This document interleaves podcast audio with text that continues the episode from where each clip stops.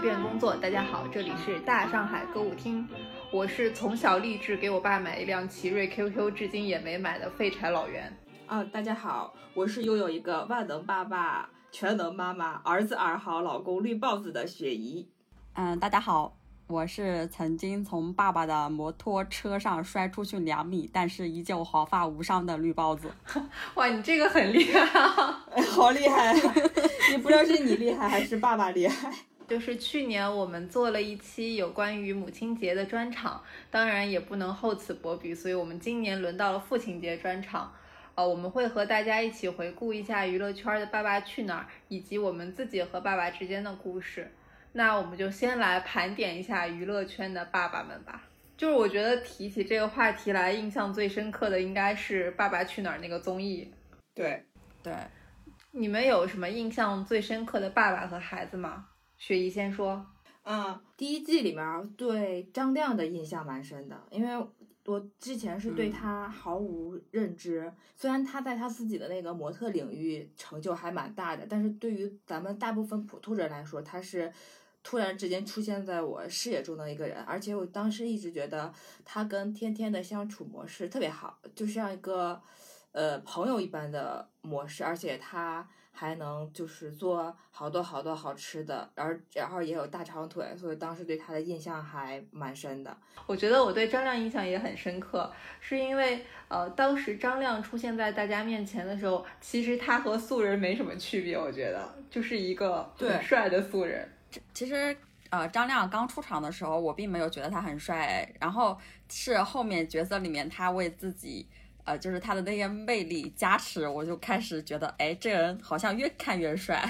而且我发现张亮是早期，就是他身上是不断给大家惊喜的，就是我觉得这是他在第一季特别出彩的原因，就是。其他人我们可能已经都很熟悉了，但是张亮本身他是一个很陌生的人。然后我记得当时大家就一下子把他捧出来之后，有很多衍生的那种什么考古啊，或者是挖料啊，就发现这个人真的是好多宝藏。比如说他的那个原名儿，我觉得就很有趣，张振所。哎，但你不觉得很奇怪吗？就改名字改了一个这么平平无奇，像。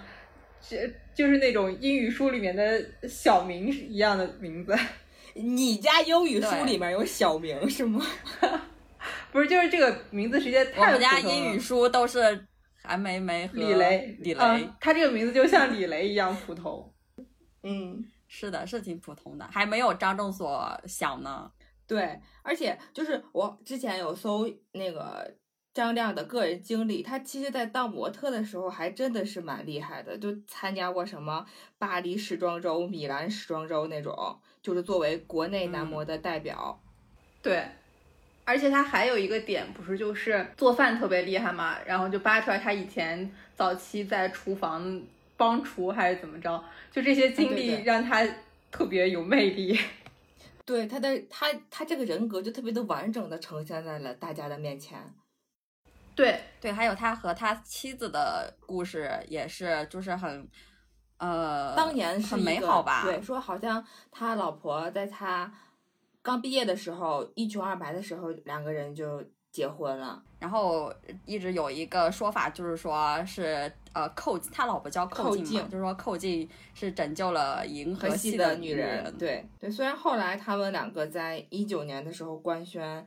一七年的时候已经办理离婚手续，但是我觉得当时就是他们这个爱情曾经带给大家的震撼和温暖还是一直存在的。我印象中张亮还去过中餐厅，第一季中餐厅的时候，他展示出来的人格魅力也很大，他就是十项全能，张亮卤世界嘛。对对对，嗯，那个特别有名，还卤过呢，好卤吗？好吃吗？呃。卤是挺好卤的，但是我卤的不好吃。那不怪张亮，可能是手法不好。嗯，我发现张亮的人格魅力就在于他和大家相处就感觉让人特别舒服，就是他本质上是一个很温柔的人，就不会让别人尴尬，然后也各种场合都会解围或者怎么样的，就是他没有那种情绪失控的时候。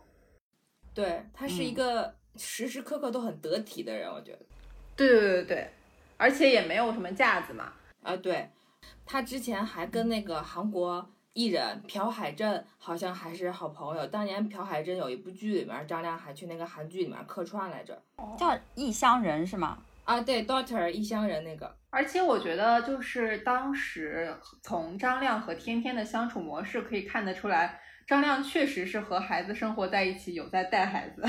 他们俩的相处模式就是，嗯，很感觉很平等，就是朋友之间的相处模式。对，我觉得他没有那种就是爸爸的压力感给到孩子，就是天天做错事，他也会去纠正去说，但是他不会说我以父亲的身份去压制你，而是说这个事情。是错了，所以我才要跟你讲，不是因为我是你爸爸，所以怎么样怎么样？哎，这个是不是也是因为张亮是在第一季的这几个父亲里面年龄是比较年轻的一个爸爸，所以他的带孩子的理念还有什么的，就跟别的爸爸不一样啊？他们应该都是已经是中年人了，但是张亮明显还是一个没有是中年人那种状态的，对。对，呃，因为张亮是八二年的，当年《爸爸去哪儿》第一季是一三年还是一四年？他应该是刚刚三十岁。哦，那确实是。然后那雪姨还有什么让你印象深刻的爸爸？还有就是不知道哪一季的邓伦，因为后来《爸爸去哪儿》不就引入那个素人爸爸的概念了嘛？就相当于引一个不是真正的父亲的人去带一个素人家的小孩儿，然后呃活跃一下。气氛吧，不不也不叫活跃气氛，就是，呃，丰富一下节目的内容。然后我觉得邓伦跟小山竹，他当时带的女儿叫小山竹，那个相处模式我也蛮喜欢的，因为我觉得孩子在孩子的世界里应该没有特别多的，就是呃小心思在，他可能不会说为了讨好你而刻意的展现出来一个什么什么什么的样子，毕竟那么点儿的小孩儿，所以我觉得小山竹对。邓伦的信任和依赖让我觉得，而且就是他们当时的相处模式让我觉得邓伦也是一个很细心、很暖的人。我记得就是邓伦还有一点值得被夸的，就是他其实和小山竹之间是没有血缘关系的，所以他很其实，在呃有那个亲近感的同时，也很保持那个距离感。就当时好像有一个很明显的对比，是他董力和那个阿拉蕾之间的相处，跟邓伦和小山竹之间的相处，就是网友是有对比过，说其实邓伦是还蛮在意和女孩一起生活的各种小细节的。对，就是他会把小山竹当成一个女孩子，而不是小孩子那样的对待，就是既有亲密感又有分寸感。对，因为我觉得是这样，因为董力和阿拉蕾他们是第四季的，就是第一次有了这个实习奶爸跟跟一个素人家的小孩一起的这样一个组合。刚开始董力和阿拉蕾出来的时候，也就是嗯，感觉是一种哥哥跟妹妹的啊，对这种模式在相处。然后后来不知道为什么，就是节目的走向就开始有点 离了，就是开始炒这种父女 CP 的话题啊。邓能和小山竹是第五季的嘛？节目组就是开吸取了第四季的那个教训，然后就开始不会再把这个话题度再再再去引导这个话题。对对，有道理。啊，那还有呢？绿帽子有什么印象深刻的爸爸吗？你你这一期不应该叫父亲吗？我占便宜了。爸爸，你有什么印象深刻的爸爸？老袁鼓足勇气，终于喊出来了。好的，儿子是这样。我觉得第一季，第一季其实我觉得所有的父子的印象都挺深刻的，然后我就不讲了。然后我讲我后面印象很深刻的就是陈小春和 Jasper 的组合。嗯，这对应该很多人啊印象都很深刻，因为陈小春他是那种很。怎么说就是很，就是他之前有演过《古惑仔》嘛，所以他那种很桀骜不驯的那种形象就很深入人心。但是他的儿子 Jasper 就是那种人间小甜心的感觉。然后我记得这一对还有当时网上很多人调侃说是其实是 Jasper 带着爸爸来参加变形记。对对对对对。有一个也算是一个印象比较深刻的场面，就是 Jasper 拿着那个喇叭对陈小春喊话那段，说呃，Can you stop angry now？对对对。就是。我这个我这个英语都是，对不起啊。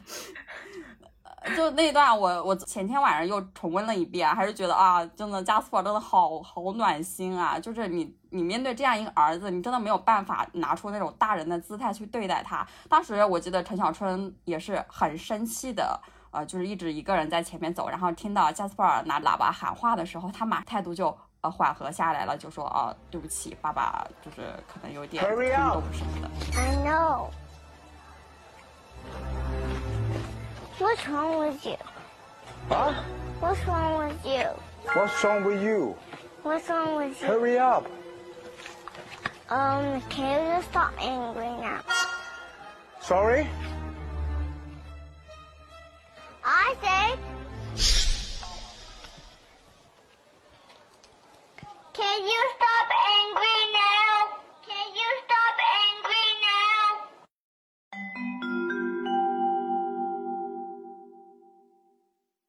Okay, sorry. Sorry. 本身应采儿感觉也是一个比较就是很性格很直的一个人，所以 Jasper 在这个啊家庭环境里面，我不是说他们家庭环境不好，因为反而我觉得他的爸爸和妈妈把 Jasper 教育的很好。就是两个脾气火爆的人，怎么教育出了这么温柔的小孩儿？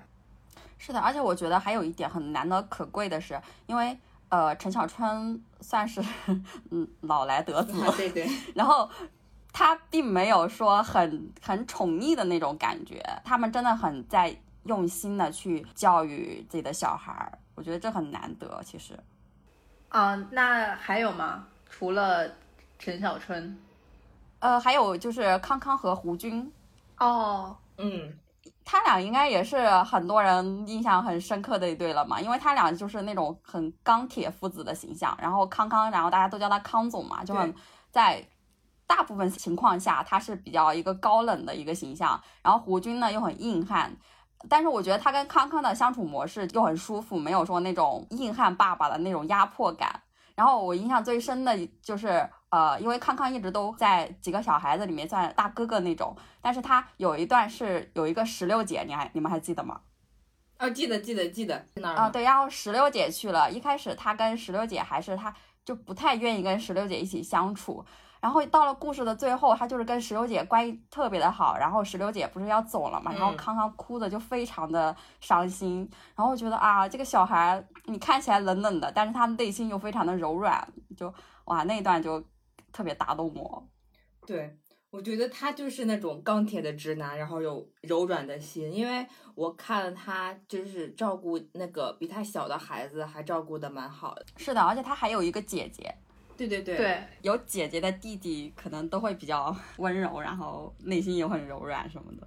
啊，当然我弟弟不是这样子啊。我就等着这下一集说下一句话。哎，其实也不是，其实因为我觉得我弟弟跟我平时的相处模式虽然就是那种相爱相杀的，但是我弟弟真的，呃，他在照顾我这方面，就我生命里面遇到过的男生就没有人能超过他。哇，那你这个弟弟也很棒呀。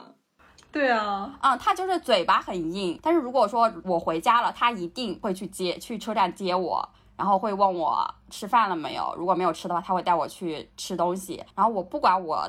提出了怎样的要求，他都会尽可能的去满足我。然后有一次这一个夏天，哦，我看到路边有那个西瓜吧，西瓜摊子，我就说我想吃西瓜，然后我弟说行，我去买，我就说我跟你一块下去挑吧。然后我弟就说你嗯不要了，然后说你在车上等我就行了。然后他就把空调开好，然后什么什么，然后还把那个车的那个上面那个挡太阳的那个东西嘛、嗯。拉下来，就是很多细节方面他就是做的非常非常的很好。我觉得你弟真的很细心哎。真的好暖对他。就是在照顾我的这些方面，我确实是认为，我觉得我爸爸都都比不过他。嗯，他他真的很棒，给你弟弟点个赞。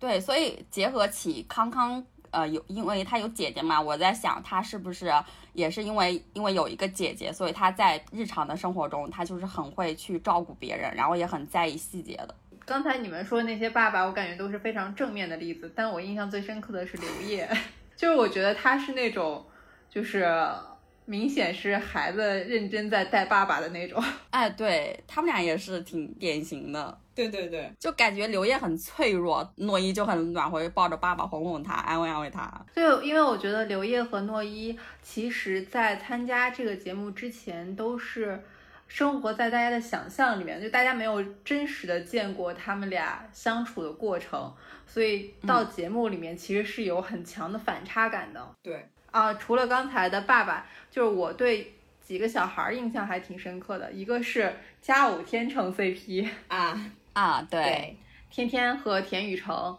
因为天天他就是很搞笑、很野的那种小孩儿，而且当时他们参加的是第一季，应该还不存在就是他们预知自己会红或者怎么样，应该对他们来说只是参加一个节目玩儿一下，嗯，所以我觉得他所有的表现都是非常像我们平时接触的小孩儿那样的，就是对对对，那种很欠的小孩儿。就是孩子们之间的那种互动，就是特别的真实。而且他俩好像后来也有一些互动吧，比如哈一起过生日、一起玩儿什么的。对对哎，对，就有一种青梅竹马的感觉。对对对，而且就对于我们观众来说，就有一点真的是看着孩子一点一点长大的感觉。嗯，然后呃，田雨橙是我觉得就森碟是那种很元气、很皮实的小孩儿，就他嗯虽然看着就是那种像田亮他们家这种养出来的小女孩儿，感觉很精致或者怎么着，但他其实是那种很皮实的小孩儿，就不管他跑还是怎么着。而且我觉得是不是因为和家长是运动员有关？就我感觉他是那种不娇气的小孩儿，就我很喜欢这种不娇气的小孩儿。我记得当时第一季的时候，呃，Cindy 开始的时候，因为一直哭，所以大家还挺不喜欢他的，因为他一直在哭嘛。刚去的时候有点不适应，但是后来我觉得他适应了这个节奏以后，他就不哭了，然后就成了风一般的女子。对，然后我另一对，哎，我发现我一直很喜欢 CP，我另一个 印象深刻的是诺一和夏天啊，你拆了我的 CP，嗯，啊哈。我磕了诺一跟康康啊。哦，我是想说，我觉得诺一和夏天有一些共同点，就是呃，不知道是不是我的刻板印象啊，就是我觉得家庭中他们都是有外国人是父母其中一方的，就我感觉外国人养孩子可能都会把孩子养的比较天真一点儿，就他们是会相信童话的那种小孩儿。啊，对，嗯，夏天那会儿每期都会穿着公主的裙子来。啊，对，而且夏天不是还有个铃铛，就是摇铃的那个。啊，对对对，对，我就觉得很神奇，就因为他们父母可能从小就会给他们这些方面的空间或者怎么着，就是他们是那种持续相信童话的小孩儿，但是可能我们国内不管，就是其实不仅是父母的原因，是小孩儿整个生活环境就是比较务实的那种，就即使你想要嗯。相信童话或者怎么样，但是你周围的人都在不停的干预，所以童话在小孩儿心里会很早就被祛魅了。对，就像他们说，如何毁掉一个男孩子，就是告诉他这个世界上没有奥特曼。啊，就类似 类似这样的想法吧。所以我觉得，就诺一和夏天给我的感觉就是那种非常天真、嗯极致天真的小孩儿。那我们接下来，要不然评选一下我们心目中的《爸爸去哪儿》名场面。好，好，呃，我先说一下我印象深刻的几个，呃，一个是呃王岳伦买菜，这个你们应该一下子都这个太有印象了。四块五，四块太贵了，太贵了，四黄瓜有点块五吧。软啊，黄瓜有点软，黄瓜特别。总共多少钱？便宜点，四块五行吗？四块，啊，四块五？四块的我靠，四块五，什么？四块钱？四块钱啊！四块钱啊？好好好，行行行行。我感觉就是当时王岳伦一开始在节目里面其实是没什么存在感的，就是对对嗯，就是依靠这个四块五让大家一下子看到了他的反差萌。对，然后另一个是森碟的《我爸爸掉水里了》，哦对，对，我觉得当时那个名场面是有很多组成的，一个是就爸爸们可能在那儿，他们应该是要搞什么食材还是什么，是不是？好像是要划水，然后运菜。啊，对对对，王诗龄就整个人大崩溃，在旁边大哭。突然听到森碟说：“我爸爸掉水里了。”就是他整个一下子就起了看热闹那种心，就不哭了。对对对，瞬间注意力注意力被转移了。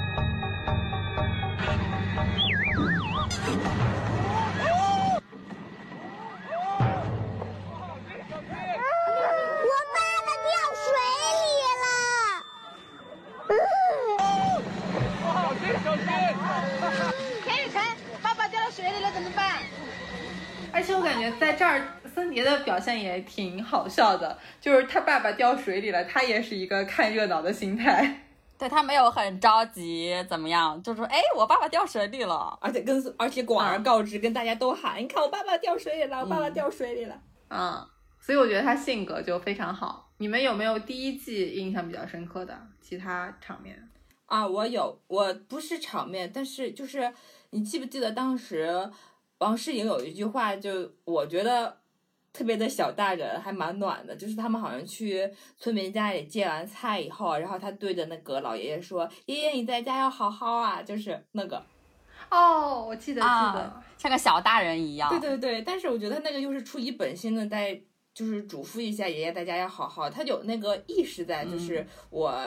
要关怀一下老人啊、或者是说我借过东西的人，就我觉得他还蛮懂礼貌的。哎，我觉得就是《爸爸去哪儿一》里面大多数的京剧都来自于王诗龄，哦就他贡献了很多京剧。对对对，很多的经典。就我记得当时应该也有一些讨论吧，就是说其实李湘他们把孩子养得很好，虽然有时候会觉得他有点傲慢或者有点娇气或者怎么着。但他其实身上表现出来了很多特质，就是那种，就是一个很周到的小孩儿。对，就他会顾及周围人的感受，而且他也是还蛮蛮机灵的吧，就是超出他年纪的成熟。哦，对对对对对，那个什么，我不是大明星，我是小公主。对对对，他特别可爱。然后我还有一其他记忆印象深刻的画面是诺一。就是他是一个《西游记》十级学者，啊，是的，对他一开场就贡献了一句“观音菩萨让我跟你聊会儿天儿”的这个金句，而且对一开始那其实是刘烨的黑点吧，就是他一直在玩手机，不跟小孩交流，但是诺一就孜孜不倦的在打动他，到最后搬出观音菩萨来。我想跟他一起聊会儿天儿。聊什么天儿？我前几年啊见过观音菩萨，他劝我跟你一起聊会儿天儿。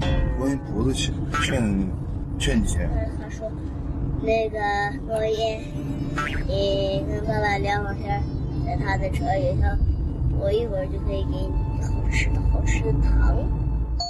然后，呃，还有一个。这个场面我不知道你们记不记得，但是我看的时候就感觉特别感动，尤其是后来查了一些资料以后，就感觉这个场面特别特别浪漫吧。就是当时有一个环节，好像是几乎每一季都有吧，就是村长单独和小朋友的一个聊天儿，啊或者是村长伪装成其他形式跟小朋友的聊天儿。然后，嗯，当时村长就问诺一说。呃，你爱你爸爸吗？你对爸爸有多爱？嗯、然后诺一就说我很爱他，我对他有八十秒爱。以后希望爸爸变成一个什么样子的爸爸？嗯，是开心的爸爸。想不想跟爸爸说一句特别爱他的话？我好爱爸爸。有多爱？有八十秒。有八十秒爱，八十秒就是很多很多的时间爱爸爸，对不对？OK，以后呢？当爸爸老了，躺在床上不能动了，你还爱不爱他？嗯，不爱他了，因为因为他会死。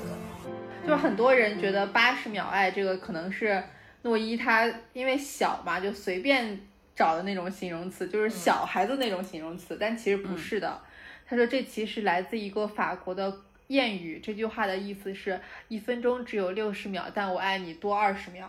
哇哇！哇，我感觉他们家真的好好诗意的感觉啊。嗯，对，所以在那种场景下，就是是一个孩子没有准备下的和村长的聊天，然后他说他对他爸爸有八十秒爱，嗯、我就觉得天哪，真的是骨子里的浪漫，法国人 骨子里的浪漫。然后你记住的都是这种比较温暖柔软的。我跟雪姨可能记住的都是一些段子。我我也是，我就想说，我还有一个就是印象深刻的，也是诺一那一季，你们还记不记得？也是他们就是有石榴姐那一期。我还是忘记了前情，就是那个表情包，就是轩轩在那儿一边哭一边吃瓜，一边哭一边吃瓜那个场景。然后谁来帮帮我？谁来帮帮我？然后没人帮他呀，边哭边吃，边哭边吃。还剩一分二十秒。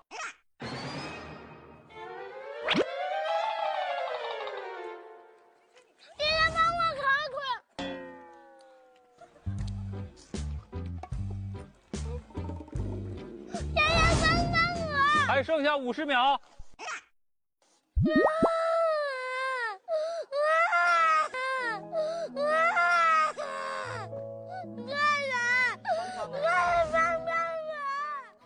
虽然很崩溃，但是一直也在努力的完成任务，很不错。对，还有一个场场景是，呃，轩轩还有诺一还有轩轩的爸爸。一起去参加什么任务吧，然后可能是让轩轩的爸爸去带那个诺一，不知道怎么就是可能让诺一受伤了，还是然后诺一一直在那边哭，然后轩轩的爸爸就一直在那边道歉啊，说什么啊，真的不好意思，都是我的错什么什么的。然后轩轩就很就冲着他爸爸说，你还说不好意思，他爸爸那个表情当时就很尴尬。还有一个就是啊，林永健让孩子们去。排练还是什么的，然后孩子们都不太听话，林永健就是可能有点生气，然后就冲着孩子们可能有点发火什么的，反正态度不是不太不太好。然后他儿子就说：“你是魔鬼吗？”然后林永健就说：“我是你爹。”这一幕真的好搞笑。为什么不听我的？排练了，这是个很严肃、很认真的事情。你是魔鬼吗？你是魔鬼吗？我是你爹。嗯，你这可是。嗯。啊。对，我发现就是这种孩子，他们可能没有要做综艺效果，但是产生那种天然反应，就是让大家感觉很经典。对。就到现在想起来，那个画面感都在。对，脑子里都能成片儿。嗯，对。这么看，《爸爸去哪儿》真的是还蛮现象级的。嗯，那就是《爸爸去哪儿》，其实不管是对爸爸、对孩子、对整个行业，我觉得都影响蛮大的。对，从爸爸的角度，你们觉得就是他们有什么特别明显的加持吗？我觉得第一季的爸爸加持真的还蛮大的，就最明显的就王岳伦和张亮吧，因为张亮就相当于是一个，就是对于大部分人来说是一个素人。走了进来，然后他以后就有什么参加了中餐厅吧，还出演了一些电视剧啊。现在我看他还在演话剧，就感觉事业从模特正正式式的踏入了娱乐圈儿。而王岳伦也是，其实讲真，在之前我对王岳伦的印象就只有一个，就是他是李湘的老公。是他在那个以后，我才知道他原来也是一个导演。他甚至还有之前有过一个叫什么？十全九美好像还不错，但是对《爸爸去哪儿》以后，他的作品我觉得就约等于零。他基本上后来就拍过什么《爸爸去哪儿》大电影，还有什么《爸爸什么》，反正就都《爸爸去哪儿》的周边。然后再后来，他就已经弃导从演了，就直接没有什么拍导演的作品，就成了综艺专业户了。嗯，张亮还拍过电视剧，你们知道吗？跟佟丽娅主演的。我知道。明天我们好好过，还是在那个中央八套播的。哇哦，那还真的蛮厉害的。嗯，还跟张雨绮演过电影《不期而遇》啊。那这些都还挺小的吧？就是没什么声量。对，但是他这个搭档，我觉得还就是咖位其实还咖位挺大的，是吧？嗯。啊，我想说的是，我觉得对张亮的加持确实很大，大到就是。他作为男模，其实，在那个时候已经该转型了。刚好参加了这个节目以后，他就让他正式转型了。而且，其实男模转演员的，我觉得应该难度也挺大的吧，尤其是打入主流娱乐圈。而且，张亮红了之后，他其实是有持续的综艺作品的输出的。就虽然其他爸爸也想转型成综艺综艺咖，但是没那么多综艺代表作，确实也是。就是他在综，即使转移到综艺上，也是持续有输出的。对，而且他不仅仅是综艺，人家在影视方面其实也有在涉猎。对，然后我还想说的一点是，我觉得张亮也是属于带红他们整个行业。就当时在张亮红了之后，很多人就顺着张亮去扒了一下他好友圈儿，然后顺便把整个中国男模这个圈子都扒了一下，以至于当时有一批男模就是知名度一下就上来了，比如说呃，对金大川、赵磊，还有一个。跟张亮玩的特别好，那个叫刘啥来着？我有点忘了。刘畅啊，刘畅，就反正中国男模一下子在互联网圈知名度提高了，这也算是带动了整个行业吧。对对对，因为我觉得《爸爸去哪儿》对于，尤其是第一季，对于这个国民度的普及真的是太太大了。就是你像父母那辈儿，他可能。不太清楚你所谓的什么金大川和刘畅，但是你提张亮说，哎，那个《爸爸去哪儿》的第一季里面天天那个爸爸，他就知道。是的，嗯，对的。那看来，嗯，整个《爸爸去哪儿》系列节目好像就是对张亮的加持是很大，但是其他爸爸好像也还好。我觉得对田亮来说应该也蛮重要的。田亮他们应该有接了一些代言吧？就对，而且就是田亮他自己来说，他不是零七年。退役以后也是想进军娱乐圈，拍了点什么什么出水芙蓉、牛郎织女，但是其实也没有什么特别大的水花。但是到了《爸爸去哪儿》以后，我觉得他才算真真正正的有在这个娱乐圈站稳自己的那个脚跟儿，那种那种感觉。对，而且当时林志颖应该也因此又红了一波吧。还有就是董力，我觉得是把董力从一个素人。运动员带到了大众的视野里面啊，对，董力也是。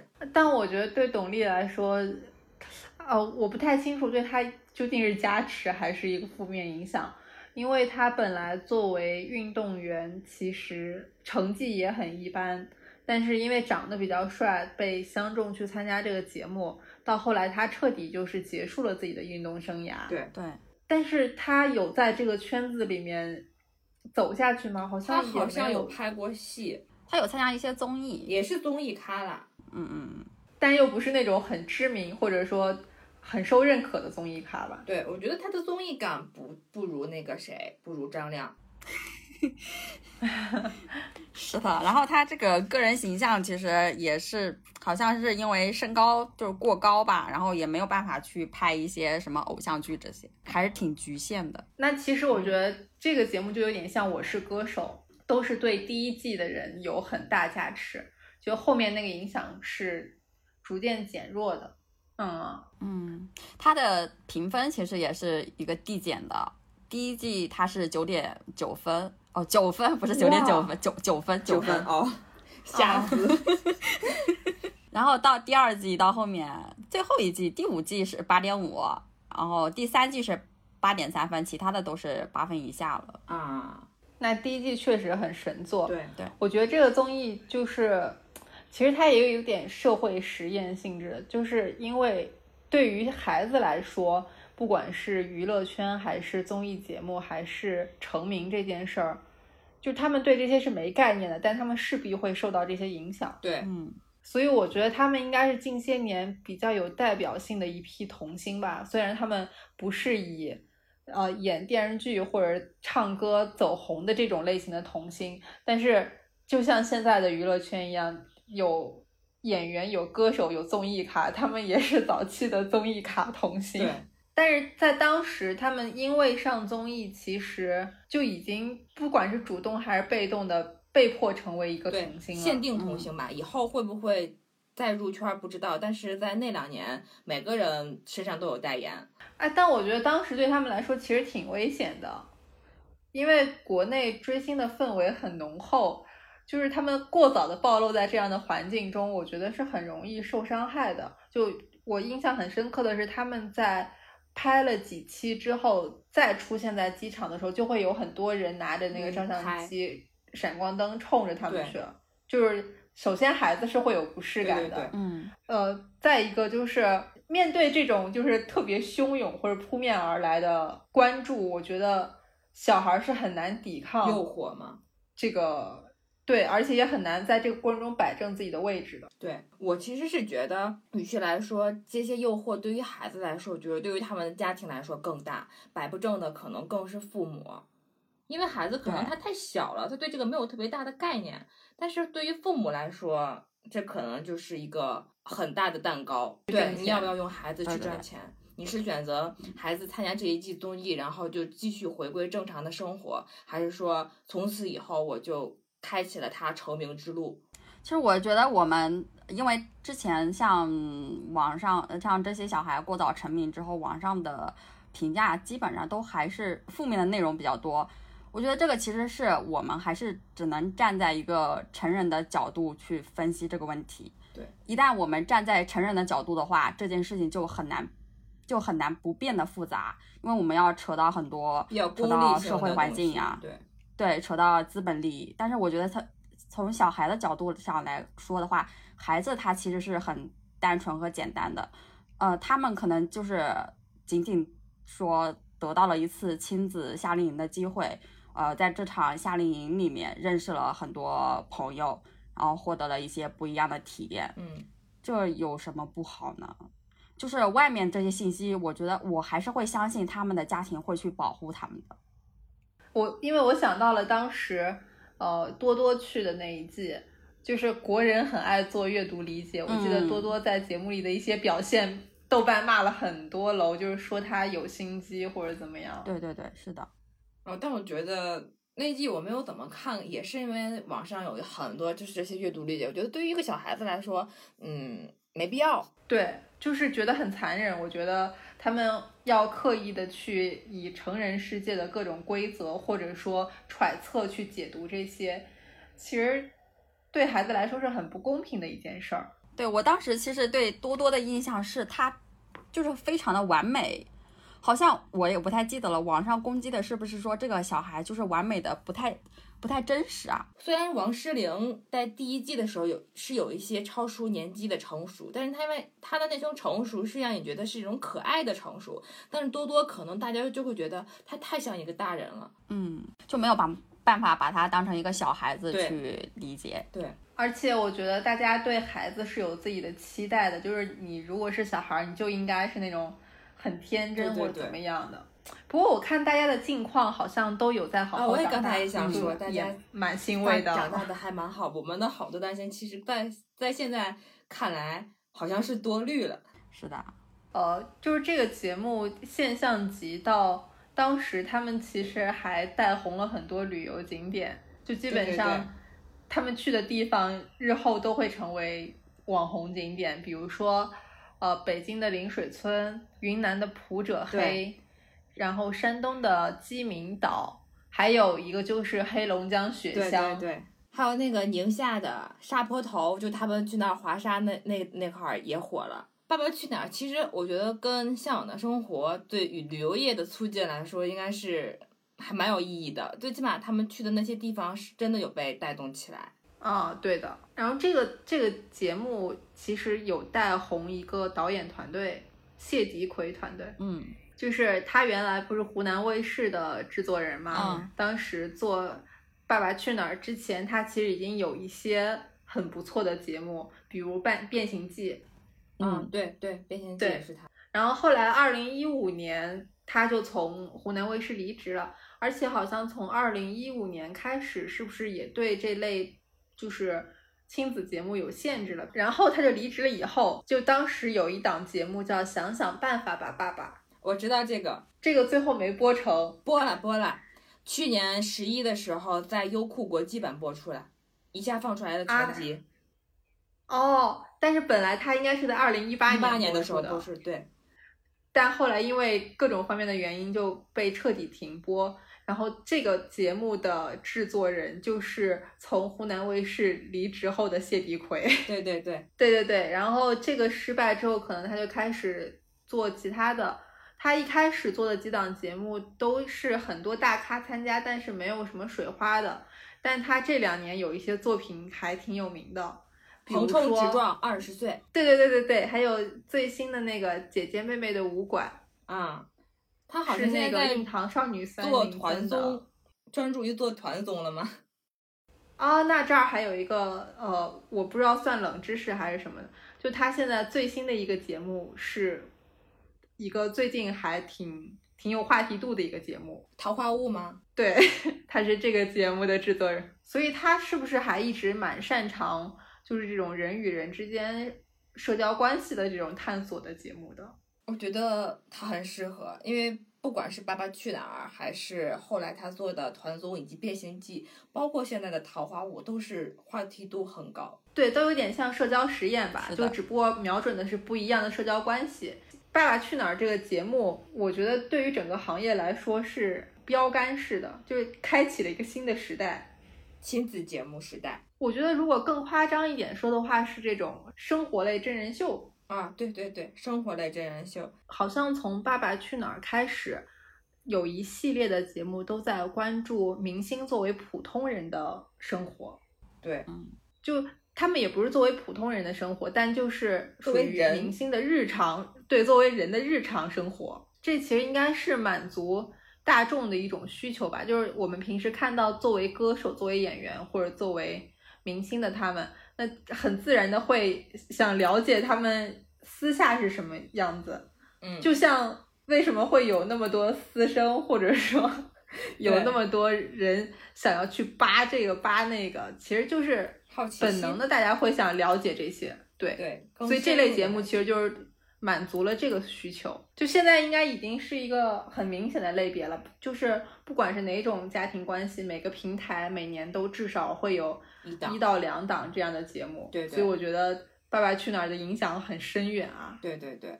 那其实除了我们刚才说的这些娱乐圈的父子档，还有一些是那种已经在这个圈子里面以父子档的形式出现的一些人，嗯，比如说我们经常说的陈飞宇和陈凯歌，呃，或者是呃张国立和张默，就是这些其实。就是我们讨论的另一个问题，是星二代的问题，和上面的那种亲子关系其实是有点不一样的。因为这些星二代他们进入这个圈子，且要以娱乐圈中人的身份在活动，那么他们势必会受到自己家庭带来的一些，嗯，我现在没办法说是好是坏的影响吧，就可能有优越条件，但是也有一些压力吧。就你们有没有什么一，就是？意想不到的父子档可以给我们介绍一下的。我有一段，这段对于我来说是冷知识。天哪，我好害怕我们说的是一样的。我觉得没有可能，我说的是霍尊和火风，我们俩说的是一样的。对，我不知道，原来他们两个是父子。天哪，这是温知识是不是？不是冷知识，应该。这对于我来，对于我来说是冰知识，就是。在霍尊参加《中国好声音》的时候，我就知道这件事儿了。我不知道，我昨天才知道啊！不，我定了选题才知道。哦，我也想介绍这对儿，因为我觉得霍尊从来没有在什么场合里面提过他爸这个事儿。就是虽然他们都是音乐圈的，但是他俩从风格或者各个角度来看都没什么共同点。对 对对。一个是唱大花轿的，一个是唱卷珠帘卷珠帘的，对。而且我觉得霍尊应该也没有靠他爸的名气行走在这个圈子吧。我觉得他现在能有这个名，现在这个位置，全都是他自己努力得来的。对我也是这么觉得的。那绿帽子有什么想不到的父子档吗？我其实没有，我知道的这些都是比较知名的父子档，比方说像郭德纲跟郭麒麟，然后谢霆锋、谢贤、刘丹、刘恺威，然后曾志伟、曾国祥。哦，对，我觉得曾志伟和曾国祥也挺有讨论价值的。但是其实曾国祥和曾志伟这对父子，我是看了《少年的你》才知道了这个信息，我之前不知道他们是父子。哦，我也是。我是在《七月与安生》的时候知道的，所以我当时就觉得曾国祥有两下子。但是后来知道以后，我觉得曾国祥虽然没有直接凭借他爸，但是他早期接触到的一些资源，包括他跟着谁学电影或者怎么样，我觉得应该曾志伟还是有帮他牵线的啊，这个应该是的。但是我觉得这种已经是我能接受的新二代和爸爸之间的这种利益输送了，就是。你是依靠自己努力虽然爸爸的一些人脉，更好的利用了爸爸带来的这些资源。对，并且你能消化，那那也有这些，你像。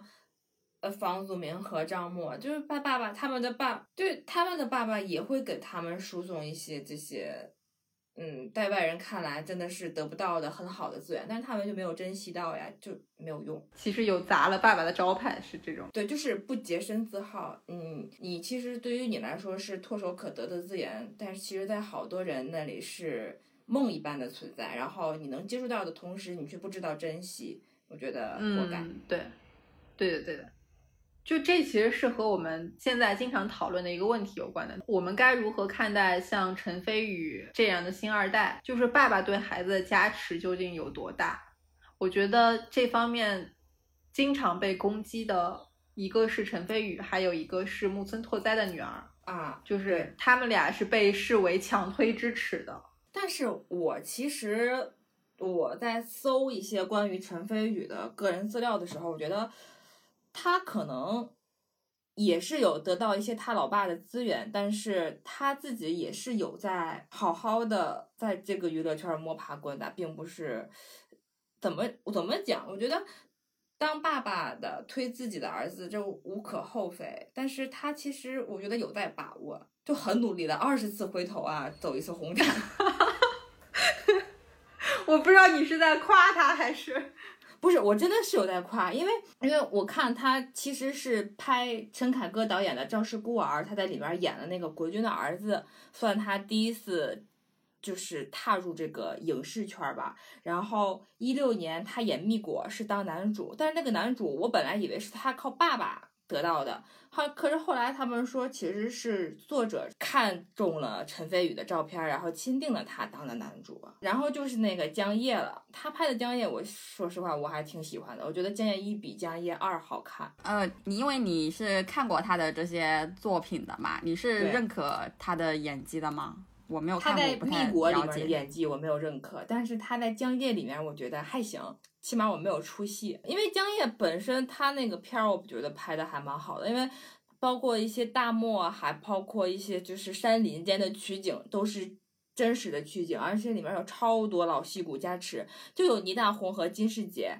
就是可能说这些因素一起攒在一起，就会让我忽视到说，就是他演的人叫宁缺本人的演技，然后他在里面起码没有让我出戏，我觉得他就是合格了，因为他那个时候还真的还蛮小的。你对演员的评价就是只要我不出戏就是 OK 的，是吗？对对对，我现在标准就是这样的，就是我能看下去就是一个好演员。那我觉得你对陈飞宇的标准应该降低到。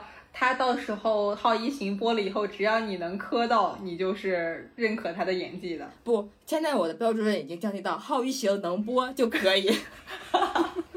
那个陈飞宇马上就有证明自己的机会了，他下一部剧那个迷雾剧场的淘金搭档廖凡，那我觉得这个是非常好的，肯定是非常好的配置，非常好的剧本，对，然后非常好的搭档。那你能不能把握住这个机会？其实是一个你给大家证明的机会嘛。而且这和《好一行》不一样，这是确实是凭演技来证明自己的，而不是凭你回头多少次。我还想说，那个陈飞宇他不是还演了《最好的我们》电影版吗？但那个就完全不行。所以他哦，我我那他啊，你刚才说《蜜国》也不行是吧？《蜜国》也不行，他就江夜在我这里可以。而且江夜在你这里的标准是不出戏，所以我觉得陈飞宇的能力就是就是有有有问题的呀，他可能还需要提升吧。嗯，他的作品确实没有看过，不能评价他。嗯嗯，我他在我这里唯一我觉得我还可以的作品就是江夜，其他的我好神奇啊，他的作品我怎么都看了，但 都不行。我发现你就是天生的那个单改爱好者，就对于这些单改选手，他们还在地上的时候就已经开始关注他们，可能是因为你的关注，他们下海了。有可能，因为最近最近我还在看《我和我的时光少年》，那里面有一个潜在的单改选手张张凌赫。那你们对于就是星二代这个现象有什么就是想说的吗？哎，那我还有一个问题，你说。姚安娜这种算不算星二代？就是或者是说靠爸爸爸的努力，他才能出道的这种。他是富二代，不是星二代。他爸爸是明星吗？哪个富？父亲的父？呃，富有的富吧。嗯，其实我觉得像这种二代的身份，对他们来说可能是一把双刃剑，因为他们可以就是说比普通人能更快捷，或者说更宽广的去获得资源，但是也很容易让我们这些普通观众对他们就戴上了一个有色眼镜，就会对他们过度的呃更加去。怎么说？期待值，对对对，期待值也比较高。就是说你，嗯，你的能力能不能配得上你拥有的这些资源？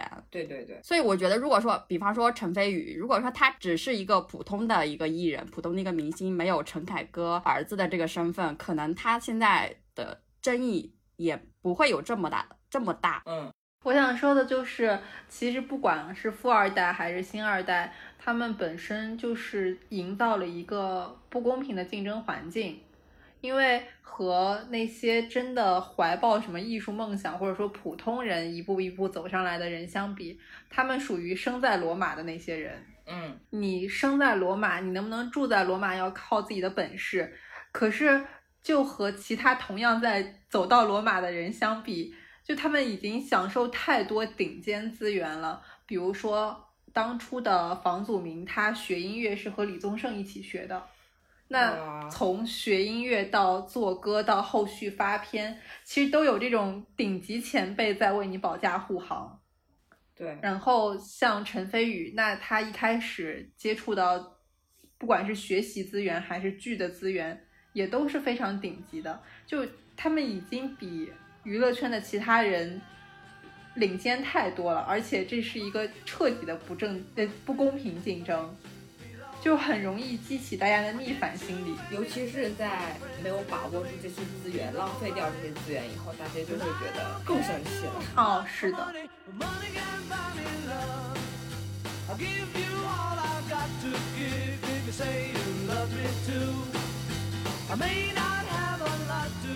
那我们刚才其实不管是《爸爸去哪儿》还是娱乐圈的父子档，都是真实的娱乐圈父子关系。那么在影视剧或者文学作品中，你们有什么印象深刻的父亲形象吗？我可以先说一个，不是父亲的形象，但是是。咱们小的时候一定都看过的，就是大头儿子小头爸爸。但是这个对我来说已经很模糊了，就我已经想不起来小头爸爸除了小头以外有什么特点了。他在那个里面的形象，我觉得就是一个张亮般的父亲的存存在。他会陪着大头儿子玩，然后他没有那种父亲的刻板印象。而且还有一个就是，你们知道他们的本名吗？不知道。我从网上搜到的，但是我也不不能保证啊，就是大家听一乐。你听，呃，小头爸爸和大头儿子他们都姓头，什么头？就是脑袋的那个头。啊？有姓有这个姓吗？小头爸爸叫头蓝，蓝就是三点水，澜沧江的澜。哦。然后大头儿子叫头太元。真的假的？元就是一块钱、两块钱的那个元。你这个信息有趣但但无用。那你们知道黑猫警长的本名叫啥吗？啊，他也有名字吗？那当然有名字呀。叫啥？叫咪咪。啊？那还有呢？还有什么？印象深刻的父亲形象，《还珠格格》里面的皇阿玛。哦，我没想到，但是我觉得很典型。我小的时候看《还珠格格》的时候，这个对皇帝的印象就很深刻。我觉得他颠覆了皇帝在我这里的刻板印象。皇帝也会有儿孙债，也会有这种。孩子自己为孩子的事情发愁，我我以以前的印象中就是看什么康熙王朝、汉武大帝，就对皇帝的印象就是一个很，就是他们只会关心朝堂大事，然后就没有这些后宫的琐事。哦，我理解了，以前我们理解的皇帝形象其实是在那个朝堂关系或者在那个家国的大背景下的，但是《还珠格格》里的。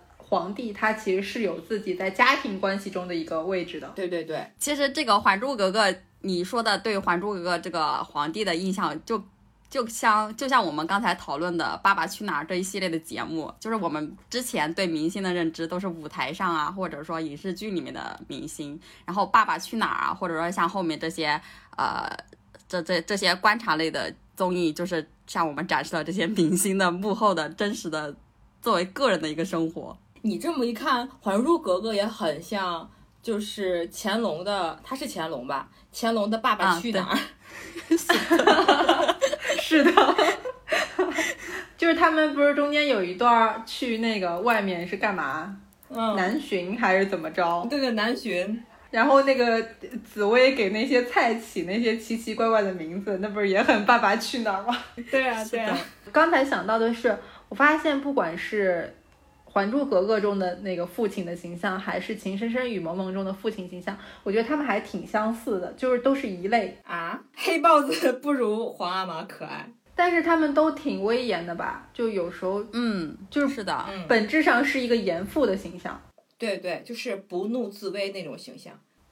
对，而且他们也是很有在家庭里面是很有架子，就是是一个不平等的家庭关系中的那种，就是他要主导一切的，不管是皇帝还是绿帽子，都是要主导家庭关系，作为那个大家长的形象出现的。其实他的内心还是有父亲的那种对。啊，就是孩子的那种柔软的一面。反正，我那天看《情深深雨蒙蒙》嘛，有第一集，也也不知道是第几集，就是依萍去找他去要钱，然后他就是依萍，依萍跟他叫板，然后他就是给了依萍一顿鞭子。他打完之后，有给他镜头一个特写，他去看了一眼自己手上拿着鞭子，就有一种很不相信自己刚刚对女儿做了什么，然后他可能会内心会很心疼，然后也很后悔。但是他碍于他在家庭里面的那个地位，还有他自己的尊严，他可能也不能表露。他还是说去满足了女儿。嗯，依萍不是找他要两百块钱嘛？他还是说让雪姨去拿了两百块钱给他。包括他后面像孟萍，呃，孟平被侵犯了，然后他去教训那些小混混嘛，就是那种父爱如山，忍辱负重。嗯，但是表面上又表现出来是很威严、很严格的那种。对，我觉得这是这也是那个社会的问题吧。我觉得甚至不是他们所处的那个时代，就是是这些影视作品拍出来的那个年代的父亲形象。因为再往后挪一点，其实不管是呃古装的题材作品，还是现代的，就其实父亲的形象就又变了，就是有点那种喜剧人的色彩开始凸显了。对对，嗯，现在影视作品中的爸爸，我觉得就都还蛮可爱的，就属于那种活泼可爱，然后一起跟孩子、跟妈妈斗智斗勇。就妈妈好像成了一个比较严厉的角色，然后爸爸是中间的调和剂，然后跟女儿、跟儿子啊一起说：“哎呀，你这个事儿要这样，咱们两个一起瞒着妈妈，怎样怎样的。”对，就包括那个你刚才想要说的《家有儿女》和我们现在的一系列。小离别、小欢喜、小舍得，这中间的父亲形象其实都是类似的，就他们都是那种，呃，在家庭里面活泼幽默，和孩子站在一起的人，嗯，就比较小男人。这么看来，他还是有一个很明显的迭代的，对，有进步。啊，其实我们刚才就是不管是乾隆啊，或者是绿豹这些形象，和我们自己父亲的形象还是稍微有一点距离。不管是身份上的距离还是时间上的距离，我觉得近些年的作品中有一个爸爸的形象，其实是和我们现在所处的身份或者环境是很接近的。就是有一个电影叫《胜者为王》，然后中间有一个很经典的一镜到底独白吧，嗯，对，一镜到底，金世杰的一段，他演的舒淇的爸爸的一段。独白，嗯，他在影片中作为一位父亲，他不希望女儿因为父母的期望或者其他人的风言风语随便找一个人结婚，然后他主动找到了那个人，和他非常坦诚的表达这些事情，然后那一段对白。到现在为止都是大龄剩女的圣经，我感觉是，就大家都梦想说我们有那样的爸爸能够那样理解我们。因为我当时这部电影上映的时候，我是去电影院看的，呃，看完之后对整部影片好像没什么感觉，但是这一段镜头就是印象很深刻。然后好像这一段也是我当时看了也有也有落泪。我之所以跟你约出来单独谈呢，因为我相信你会有自己的判断，你会做出最平衡的决定。其实就我父亲立场，我不应该把这些对你和盘托出。可是她是我的女儿，哪怕一直以来，我跟她的妈妈都挺担心的，有时候甚至连我们都会走偏了，觉得哎，不管怎么样，啊，她能找一个结婚的对象就好了，嗯，她没有遇到爱的人吗？没关系，找一个会过日子的人，好像我们也能接受。但到头来，这些话都只是随便说说。我是她的父亲。三十几年前是他来了，才让我成为一个父亲。我一定是希望他幸福，真真正正的幸福，能够结一场没有遗憾的婚姻，然后我可以把他的手无怨无悔的放在另外一个男人的手里，才不至于将来我会后悔。哎呦，我当初怎么就这么样把他给送走了？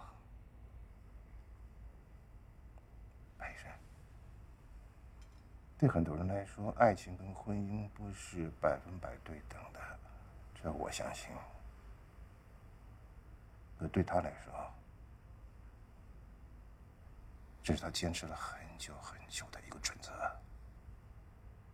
作为父亲，我就应该跟他一起去守护。只要他认定了，我就陪着他。让他如果有时候受挫了，我会等着他回来哭一场。如果他忍着不哭，好，那我可以烧一桌好吃的给他吃。他不应该为父母亲结婚，他不应该在外面听什么风言风语，听多了就想着要结婚。他，他应该想着跟自己喜欢的人白头偕老的去结婚，昂首挺胸的。特别硬气的，啊，憧憬的，好像赢了一样。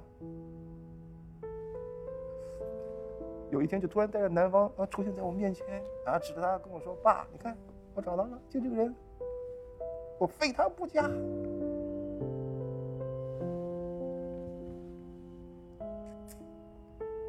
我觉得我都能想象得出那一幕。他比着胜利的手势，让我跟他妈妈看，那个表情，多骄傲！然后跟他妈说：“我就告诉你，我找得到他。”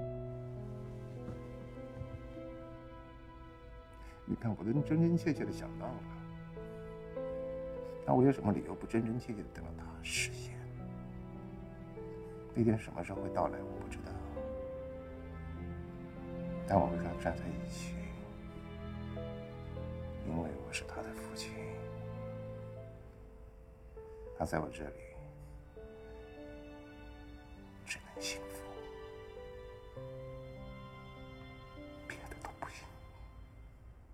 我觉得首先是演技真的太好了，就是很多评论都说这个爸爸演的好的程度，让人以为不是在拍电影，是在拍纪录片。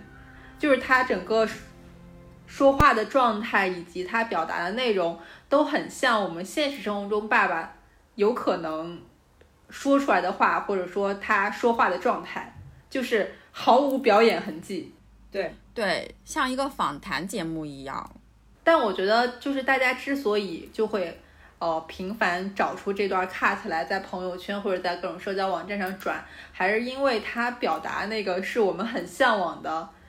爸爸真实的理解吧，就是对我们的婚姻状况或者对我们的爱情的一个态度，就是他表达的，就是我们期待的那些反馈。就你期待你的爸爸是真的是这样理解你、支持你，可以不顾所谓的世俗、周围人的眼光。对，我就觉得他说，呃，我希望我的女儿不要为了父亲母亲而结婚，然后是因为。自己想嫁给这个人而结婚，是因为爱情。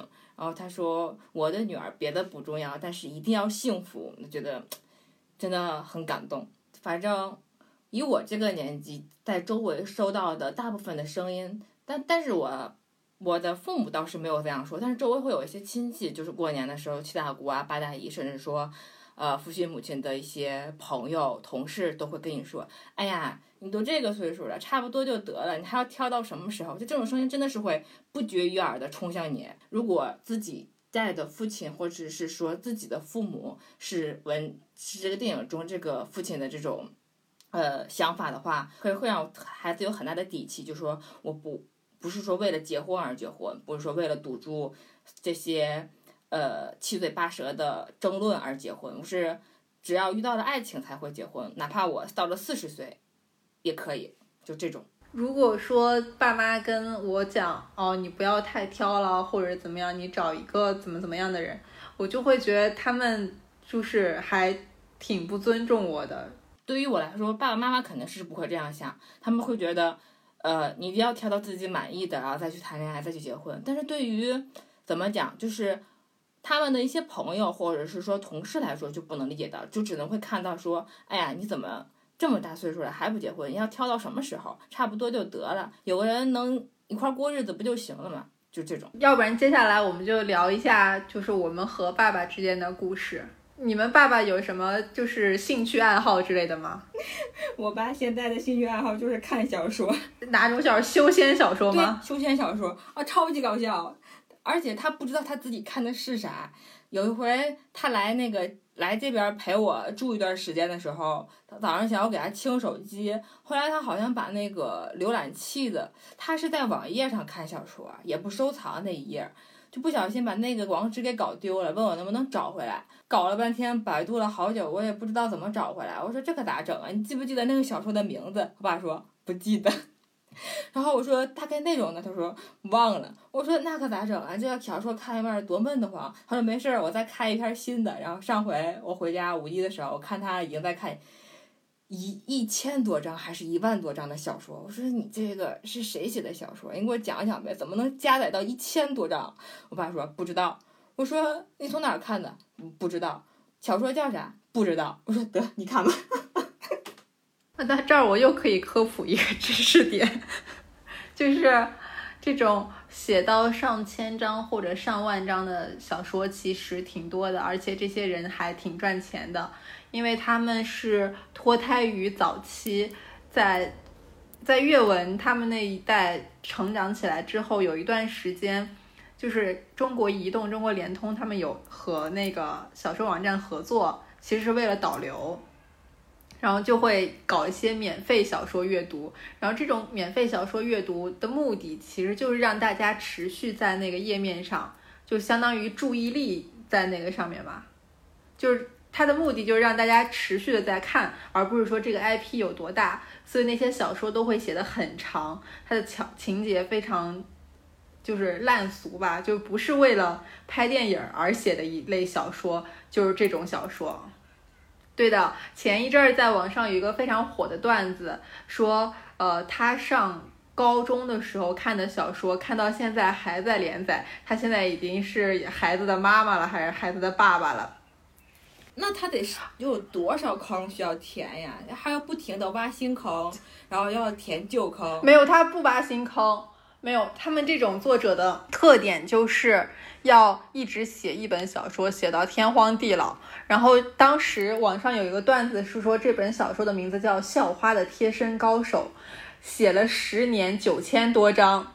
然后当时的段子是说，当初起点还没有壮大的时候，这个起点为了把这个人留住，跟他签合签合同，每月一万，然后签字一百，一直到小说完结，所以。某种程度上是这个作者在薅这个网站的羊毛，但事实上后来就是经过采访，这个人否定了这种说法，但是他提供了另一种说法，就是这种一直写下去确实会有非常高的流量，就是因为你只要一直写，就会有无聊的人一直看。因为看小说的这些人不是追求小说的品质的，他们就只是想找个书看着，就像那个 雪姨的爸爸一样。你爸有什么兴趣爱好或者特殊技能吗？我爸以前最大的兴趣爱好就是打麻将，他喜欢到什么程度呢？就是说我感觉，如果我问他，我我妈跟麻将掉水里了，你会救谁？我觉得他会选择麻将。如果说这个麻将不防水的话，这个其实一度是影响我们。家庭关系的一个比较危险的因素，而且也伴随和困扰了我很多年。因为我印象里面发生家里面发生比较大的争吵，好像都是因为这件事情。然后我妈呢，又从小就给我灌输爸爸喜欢打麻将是一个不可原谅的一个陋习，导致我一度非常讨厌我爸。然后我那个时候甚至把打麻将跟犯罪行为画上了等号。然后只要我爸说他去打麻将了，我就恨不得去报警。然后我爸呢就会觉得我跟我妈是小题大做，然后就故意找他的茬。他给自己洗脱罪名的说法就是人生在世没点兴趣爱好那还算个人吗？然后我就会跟他吵架，我就说那你不能学学别人的爸爸吗？养养花、钓钓鱼什么的，然后就培养一些比较呃看起来陶冶情操的一些兴趣爱好嘛。然后反正这种争吵一般都会。被我妈加入，然后就会演变成一场比较剧烈的家庭矛盾吧。这个现象呢，一直持续到什么时候呢？就持续到我长大以后开始沉迷游戏之后，得到了缓和。就是。就是当我自己也开始沉迷了一项不是那么正向的一个爱好之后，我就开始理解我爸了，然后就开始跟他共情。这个过程里面有一段时间，我爸就开始突然不知道怎么了，就洗心革面，他开始决定戒戒麻将，然后他也就开始沉迷听那个电子评书。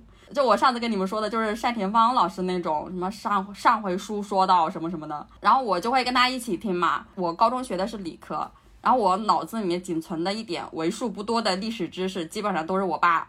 的评书里面听来的，还好你是理科生，对。啊，还有一个我爸的技能，就我爸以前他是个木匠嘛，然后他小时候他家里面的家具都是他打的，然后他特别厉害，我就觉得呃很崇拜他一点，他就是会用那个气球在家具上面画花。气球怎么画花？我也不知道怎么描述吧，就是家具打完以后，最后一个工序不是要呃上那个油漆嘛，然后在油漆。快干还没有干的时候，他就会用那种破掉的气球，然后就吸出一个那种小小泡儿，小小的泡泡，我不懂你们知不知道？然后就用那种啊小泡在那个油漆面上面画一些花花草草的。然后我印象里面有画那个兰花，还有梅花，然后比较复杂的有那种月季花、牡丹花这种啊这种的。哇，那你这个很厉害！我我我记得小时候家里面就是一直。有那个油漆味，特别好闻。我特我小时候特别喜欢那个味道，还有汽油味。我汽油味我不喜欢，但是我喜欢那种反潮的那种味儿。啊，你这变态！我也喜欢那种储藏室的味道，对，就是老房子有的味道那种。就是我每次去我们家储藏室的时候，都想在里面深呼吸，但我隐约又觉得那个好像不太健康。我之前觉得我喜欢汽油味已经够变态了，我今天第一次知道有人喜欢那个潮湿味。刚才绿帽子说他爸爸是木工，我觉得你爸应该是属于那种非常厉害的职业木工吧，但我爸就是因为兴趣爱好，自己希望成为木工，他就买了一些各种设备开始自己搞。对，但他的程度也不是搞个家具或者怎么样，他就是给那个各种木头上刻个字儿，然后给那个。把它做成一个小配饰，强行要我带走，说给我装饰房间用。我爸还用那种就是什么小木头块儿或者是什么小竹筒的那种，就是各种废料吧，给我做了一个马拉小排车。我之前好像还在群里面晒过，我我有印象，我有印象，挺可爱的，好精致的感觉啊！你还给我们晒过你妈妈给你做的那个篮子，对吧？对，那个篮子也很精致，那个篮子看着好实用啊。其实不实用，你就是我的生活里不需要收纳筐，因为我都是随便到处乱扔的。也许你妈妈给你做这些东西，就是为了让你去收纳了。你没有读懂她。我爸除了做手工之外，最近还很热衷于种菜。他就在他自己工作单位的附近开辟了一块田地，然后种了各种蔬菜。我们家前两天就是我妈晒图，是她在煮饺子，说是我爸那儿种的韭菜先割了一波。我们家以前也种过，就是我们家以前那个花坛。那块儿没有物业的时候，没有人管，然后里面的花都死了，然后大家就不自觉的把那个花坛，然后自己你你要这块地，我要那块地，然后就开辟了自己的小菜园。那阵儿我夏天回家就跟着我妈一块浇地，还跟着我爸一块儿那个施肥，还摘那个黄瓜、豆角、苦瓜、茄子、青椒、西红柿啥的，这么多呢？那你们爸爸有错过什么发财致富的机会吗？因为我感觉好像。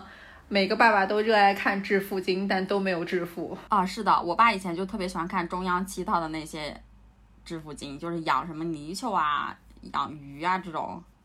我爸真的从小也不是从小，从我小时候他就一直有一个养殖大户的梦想。那他现在实现了吗？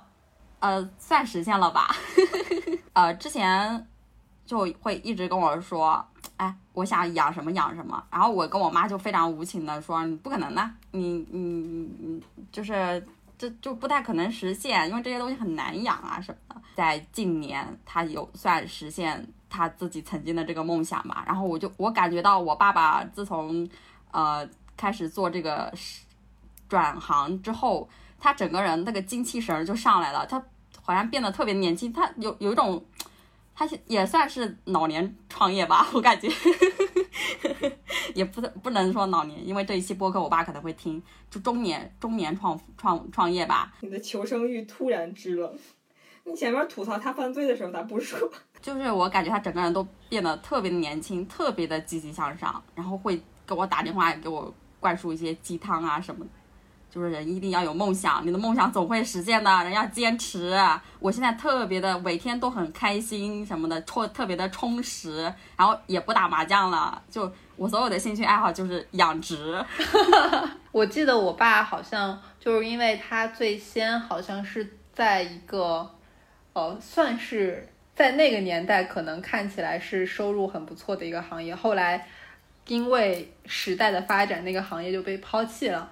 就他有一段时间是有下岗的，就我我小时候对于我爸妈下岗的记忆也很深，就是那个年代，就父母突然没有工作，然后他们也很慌张，就是自己好像也被带到他们那个情绪里面。我记得我爸说，当年他的兄弟有机会带他一起做生意，但是他本身不是那种喜欢折腾的人吧，就他最后拒绝了。现在那个叔叔有很多豪车，也有很多豪宅，然后我爸他们。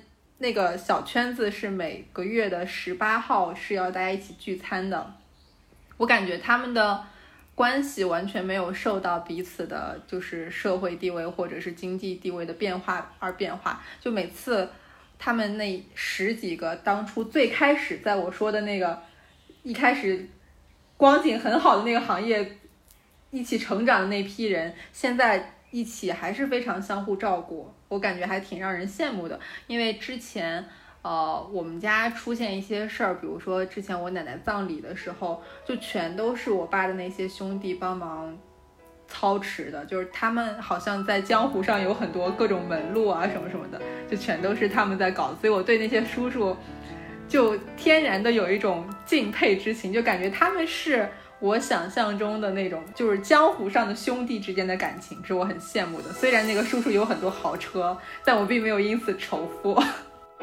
别再说是谁的错，让一切成灰。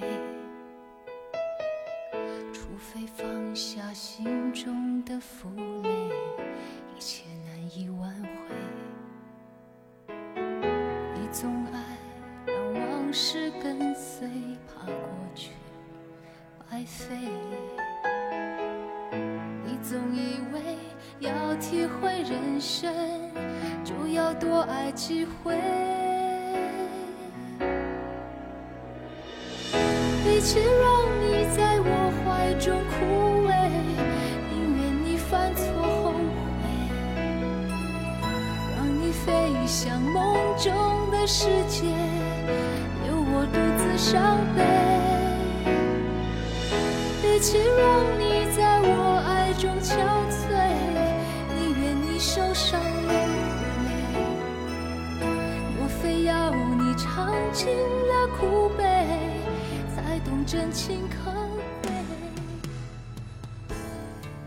那你爸妈是怎么认识的？你们知道吗？爸妈的爱情我知道这个也是因为我爸以前的职业，他以前是木木工嘛。因为我那个时候我外公他是一个村官，然后我爸就被我外公请去帮忙家里面打那个家具，然后一来二去的就跟我妈认识上了。我小时候，我爸特别爱跟我炫耀他跟我妈的爱情故事，印象。特别深的一个故事就是，我妈小时候跟我外公吵架，然后离家出走，我妈要徒步走到另外一个城市。我 我那天晚上查了一下，从我爸妈小时候生活的城市到那个城市，大概有一百二十多公里。公里，我的妈呀！我妈就徒步走了，然后我爸说他当时就骑上了他的二八自行车去追我妈。我不知道那个是不是叫二八自行车，就那种老爷还有前面一个杠子的那种自行车。半路上面那个自行车还爆胎了。爸就推着那个自行车陪我妈，他说走了一个来回，但是他具体说走了多长时间我不太记得了，但是走了很长时间。然后他说了一句话，我觉得还挺，还挺那个啥的，就是说我当时也没想那么多，就你妈要走，那我就陪着走呗。然后我巴不得走的时间越长越好。我不知道，我也不知道他那个时候是不是在吹牛，因为。当时的故事里面，这个场景也只有他跟我妈两个人。基本上他跟我说这个故事的时候，我妈都不在场，然后我也没有想着去找我妈去考证。那你们小时候有被打或者被骂的经历吗？那可太多了。我就记得有一件事啊，就包括现在，我都特别害怕打针和输液这两件事儿。我每次去医院抽血，我都能就紧张的不行，就心跳加速的那种。我小时候也会去打预防针儿，就是流感什么的预防针儿。我妈带我去的，我爸没去。然后后来我在那儿，我妈好像在停车子的时候她给我撂下来，我就跑了。我妈在后面骑着自行车追，我就在前面跑。我妈说追我三条街，然后给我摁回去，然后打的那个针。然后还有一次是我小的时候想买一个。那会儿小区里的孩子都有骑那个自行车，就后面带俩轱辘，然后就稳定，然后是那种二轮的那种小自行车。他别家孩子有了之后，我也想要。然后当我爸我妈不给我买，我妈说我那会儿特别讨厌，就堵在那个小区门口。我们那会儿小区也是类似于家属院，就都是他们公司的人。我就他们说我就知道他们下班都得从那个门那过，我就故意趴在那儿哭，边哭边说我想买那个自行车，我妈不给我买一类的，然后弄得我爸我妈特别下不来台。当天带着我去买。我小时候不仅没有被打过，而且我爸应该也没有骂过我。他就是最多就是跟我语气比较重的说几句话，但是我觉得我们俩的关系就比较平等，所以说大多数时候是我们生对方的气，而不是说他在以家长的姿态。教训我或者我觉得那因为也是你脾气好，我小时候脾气也不好。但是我和我爸就是，如果因为这种闹别扭的话，就是一两个月不说话，就每天见面一两个月不说话，哦，就是彼此不会给对方台阶，也不会下台阶的这种。我跟我爸应该，对冷战的话也不会冷，不不会说冷战超过三天吧。我几乎就没有跟家里冷战，我们家不存在冷战，只存在热战。我小时候有生过一场很重的病，然后出院之后需要每个月去医院打一针青霉素还是什么，也不知道是青霉素还是什么，反正就那一针特别疼，真的特别疼。我记得出院之后第一次去医院打针的时候是我爸带我去的，然后因为我在打针的时候哭了，就是我爸希望我是一个很坚强的人，希望我不要哭。结果，因为我打针的时候哭了，他出来的时候就一直不理我，就跟我生气。你这个经历太好笑了，因为我们那个医院其实离我们家挺近的，就是可以步行回家嘛。然后，但是走到中间的时候，我爸还是拐到医院旁边的一个，当时是我们当地非常高级的一个。小超市就是那里面会卖很多很高级没见过的水果是怎么样？他还是进去带我买了一盒，就是我忘了是草莓还是就是很贵的一个水果，就是还是给我买了一个。我爸就是那种希望我像个男孩子一样坚强。我妈最爱举的一个例子就是小时候我刚就是会说话，或者说上学前班那会儿。还是一个娇滴滴的小女孩，经常就特别声音软的跟我爸说爸爸什么的，然后我爸这时候就会很生气的说好好说话，就不希望你就跟他撒娇什么的。对，然后我妈说我现在之所以变得就是没点女孩样，就是因为从小到大我爸都让我好好说话。我跟雪姨可能也是跟你跟你差不多，就是从小也是当成男孩子来养，比较比较粗。粗糙的一个方式来养，然后导致现在的性格也非常的飞。就是小的时候的那种打骂，并没有影影响到就是这种所谓的亲情关系，因为我们家从来没有过冷战，就包括有时候我爸我妈吵架，小时候他们也拌嘴，就是中午饭吵了架，晚上饭就和好了。哇，那你们这种解决方式我都很羡慕。我们家都是冷暴力，每一个人都是。我记得我小时候还有一件事儿很荒唐。就是我小时候喝药，几支糖浆，我印象很深刻。我不想喝，我就进了我房间，把门锁上。然后他们在外面叫我喝药，我就不出去，也不不吭声。然后我爷爷就拿锤子把我那个房间的玻璃砸了。然后就是通过那个玻，喂 你喝药吗？就通过那个玻璃把门打开。那你不是吓死了？当时吓死了，再也不敢不喝药了。那你们和爸爸之间有什么？温情的瞬间吗？这个我也想说，觉得挺不可思议的，因为我一直是一个比较叛逆的形象。我记得我高中的时候，那也是高三了，有一次跟班主任吵架，就吵得特别凶，好像是我逃课去玩儿干嘛的，然后我班主任就把我拎到办公室批斗我，好像就是批评了很长时间，然后我一直在他的办公室里面站着检讨什么的，然后我就很强硬，我也不愿意承认错误，然后就打电话给我爸。就是在深夜的时候打电话给我爸，让我爸把我领回家。我爸就真的来了，而且我记得那天晚上天气还是冬天，天气还很不好。但是他把我拎回家以后也没有责怪我，他第一句话问我是你有没有饿，我去给你热饭吃。而且这件事情他事后一直都没有责怪我，就是我班主任也跟他控诉了我的行为，就是说你小你小孩不好好上课逃课，还拒不承认错误，还跟我吵架顶嘴什么的。但我爸一直都没有怪我，而且他就是非常积极的为我维权。因为有一段时间，那那个时候我真的是把我班主任给气到了，我班主任就让我停课在家检讨，就是威胁我说你要是不认错怎么样的，你就不要来上课了。然后我爸就看到我在家一直待着，一直待着，他也挺不放心我的，就打电话给我班主任说，质问我班班主任，就说你凭什么不让我小孩去上课？这个是让我很震惊，也我也不知道我爸爸有没有做对吧，但是他就是。完全是站在我的角度，就是全毫无条件的去维护我，让我觉得啊，我啊，挺挺挺挺不可思议的。我觉得我和我爸的这个温情瞬间还挺，我觉得一般人好像还挺难理解的。就是我爸是一个视力特别好的人，然后他就一直很重视我的视力，但是我上初中还是上高中的时候就。其实视力从上初中开始应该就挺不好的了，但是就死挺着不不配眼镜儿，每天眯着个眼。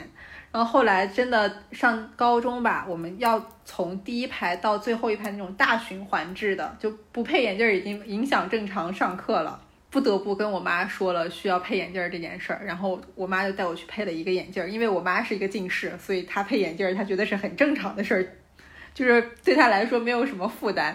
但是我爸一直给我灌输的就是眼睛不能坏，我就负担很重。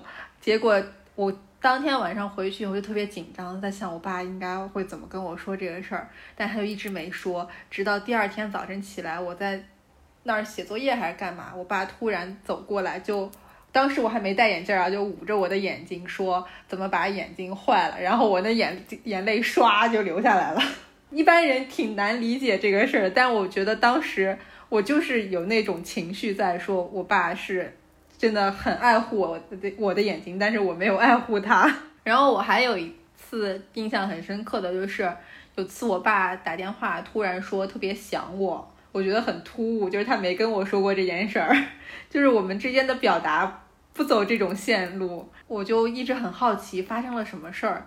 结果后来我妈说我爸下午去拔牙了，为什么拔牙之后会很想你呢？我不知道，好像是不是拔牙真的很疼啊？就是我爸当时好像还挺挺脆弱的，然后就，那你们有见过什么爸爸的脆弱瞬间吗？我印象里面，我爸爸他哭过三次，就这三次我印象真是，我觉得我印象很深刻，因为啊、第一次好像是因为我奶奶，就我不记得我爸做错了一件什么事儿，惹到我奶奶生气了。然后我奶奶就当时就打了我爸爸的那个背嘛，打了好几下。然后我当时就在旁边笑我爸，呃，我说你你都这么大了，你还被你妈妈打哎。然后我奶奶就说，哎，你爸也是我孩子呀，那不管他多大了，犯了错该打就得打。当时我爸就开始笑，就听到我这样嘲笑，他就开始笑，然后笑着笑着他就哭了，哦，好震惊。然后我后来回想，我就说他可能也是在那一瞬间突然意识到。哎，我当了这么久的爸爸，我都忘记了，原来我也是我妈妈的小孩儿。然后我当时我爸还特别调皮，就把头伸过去给我奶奶说：“哎，你你要是打了一下不够，你再打两下，你打我出气什么？”笑着笑着就哭了。我当时也真的，我就看着他那个情绪的转变嘛，我也很震惊。我是后来才意识到这一层的，就是说他可能忘了自己。也是妈妈的小孩儿，这个好感动。然后第二次哭，第三次哭都是因为我了。嗯、呃，第二次哭是我那个时候是恋爱了嘛，然后就是就我爸妈跟男朋友的爸妈就是见面吃饭的时候，吃饭的时候就是商定了订婚的时间。我是被通知订婚的，我其实我跟我男朋友自己都没都没主动去提出来，我们决定订婚。当时我爸可能是在酒头上面就说，呃，都都都已经到这一步了，你就。嗯，男男，我觉得男的可能都是喝的喝喝了酒就会有一点吹牛，就是有点说大话的那种心理。他就说让我改口，叫我男朋友的爸妈叫爸妈。我当时其实是傻眼了，我根本就没有想过我会说有一天去叫别人的爸妈喊爸妈，然后我就不愿意叫。然后我爸可能就他意识到自己喝醉了嘛，但是他又怕我男朋友父母那边下不来台。然后就说，哎，你给爸爸一个面子，反正你迟早要叫的。我就我就说，那那我就给你一个面子吧，我就叫一下吧。然后真的，当我叫出来的时候，他就不行了，然后他就是把头别过去了吧，就开始在边抹眼泪。他可能也就是真的见到了这个画面，他也就也是不愿意接受的。我觉得你爸感情好细腻啊。他也不是说自己有意识的要去哭，他是跟我一样会。就是情绪比较泛滥，像你刚才说的那两个场景，我都觉得有些人是意识不到那些行为背后的意义的，但你爸就是很敏感的能感受到。我觉得天哪，他真的很细腻。然后我第三次，第三次是，其实我没有看到他哭，是我家里人告诉我的，就是我订婚当天，我因为我是下午到了我男朋友家里面去了嘛，然后我第二天我表姐跟我说，说你爸爸从你昨天走了之后就一直在哭。而且他是把自己，他是把自己关在房间里面，这躺在床上一直哭，然后谁去劝都不行。而且这一幕，我弟其实也是一样，但是他俩一个就是在房间里面哭，一个是在客厅里面哭，然后哭了一下午。那我觉得其实你是一个很幸福的小孩啊，确实是的，就是家里的人真的是。把你当一个宝贝，所以才会接受不了我自己的宝贝给别人了，也不是给别人的，就是不是仅仅属于我了，就还有另一个人也要拥有它，另一个家庭也要拥有它。就是我爸爸的观念里面可能有有那种传统的观念，就是说，哎，那种嫁出去的女儿泼出去的水嘛。我印象深刻的我爸的脆弱瞬间好像也是哭吧，但是，呃，像。家里面有人去世，这种哭就是，嗯，我觉得当时看了很多，然后我我受触动比较大的一次是我奶奶去世以后，就是每年过年的时候和一些特殊的日子，我们不是要烧香嘛，每天要烧三次，呃，是不是有一种说法说那个就是烧香一天三顿烧香的时候，就是离世的亲人吃饭的时间，还是怎么着？就我我印象中可能是有这个说法啊，但是有一天就是，呃，我不知道是为什么，然后他那天就给忘了烧香了，而且我我和我爸吃饭的时间不一样嘛，那天我起晚了，然后我起来以后，他给我把饭弄的吃完以后，我就去想去那个房间里面去，呃，看一下，然后我就说啊，你今天没烧香啊，然后哦，他一下就说哦，今天忘了。然后我就想说啊，那这也没什么，就是走个形式嘛。结果后来我就看到我爸一边拖地一边哭，就我觉得他可能有点自责，是不是？哎，那我感觉能让爸爸落泪的，好像都不是什么大事儿，都是生活里面那些小事儿。